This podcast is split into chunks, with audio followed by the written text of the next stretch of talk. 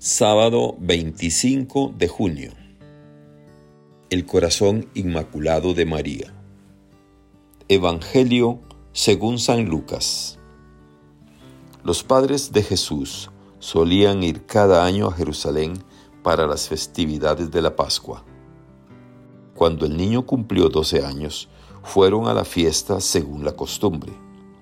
Pasados aquellos días, se volvieron pero el niño Jesús se quedó en Jerusalén sin que sus padres lo supieran.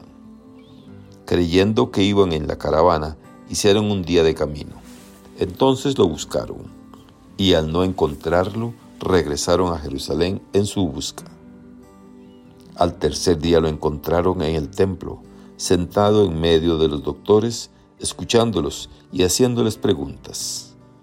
Todos los que lo oían se admiraban de su inteligencia y de sus respuestas.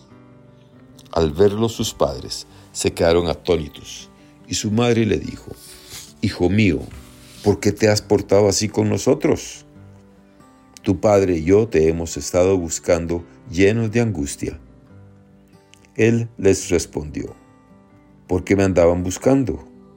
¿No sabían que yo debo ocuparme de las cosas de mi padre? Ellos no entendieron la respuesta que les dio. Entonces volvió con ellos a Nazaret y siguió sujeto a su autoridad. Su madre conservaba en su corazón todas aquellas cosas. Palabra del Señor. Gloria a ti, Señor Jesús. Reflexión. Hoy celebramos la memoria del corazón inmaculado de María un corazón sin mancha, lleno de Dios, abierto totalmente a obedecerle y escucharle. El corazón, en el lenguaje de la Biblia, se refiere a lo más profundo de la persona, de donde emanan todos sus pensamientos, palabras y obras. ¿Qué emana del corazón de María?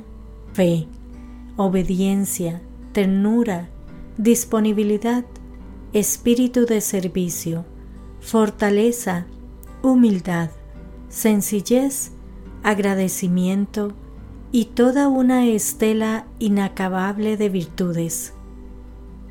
¿Por qué? La respuesta la encontramos en las palabras de Jesús.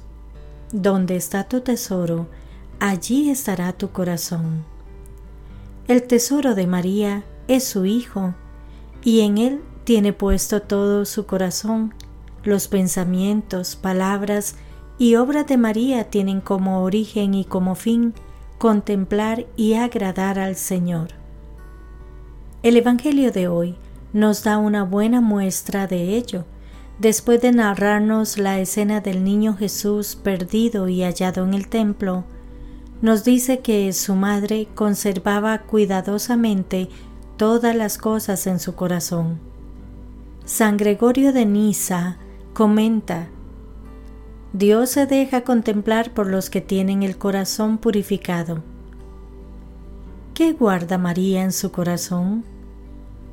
Desde la encarnación hasta la ascensión de Jesús al cielo, pasando por las horas amargas del Calvario, son tantos y tantos recuerdos meditados y profundizados la alegría de la visita del ángel Gabriel manifestándole el designio de Dios para ella, el primer beso y el primer abrazo de Jesús recién nacido, los primeros pasos de su Hijo en la tierra, ver cómo iba creciendo en sabiduría y en gracia, su complicidad en las bodas de Caná, las enseñanzas de Jesús en su predicación, el dolor salvador de la cruz, la esperanza en el triunfo de la resurrección. Pidámosle a Dios tener el gozo de amarle cada día de un modo más perfecto, con todo el corazón, como buenos hijos de la Virgen. San Juan Pablo II nos dice, la devoción al corazón de María tiene una importancia capital, porque amando su Hijo a toda la humanidad, María interviene singularmente como un instrumento que nos conduce hacia Él. Que Dios les bendiga y les proteja.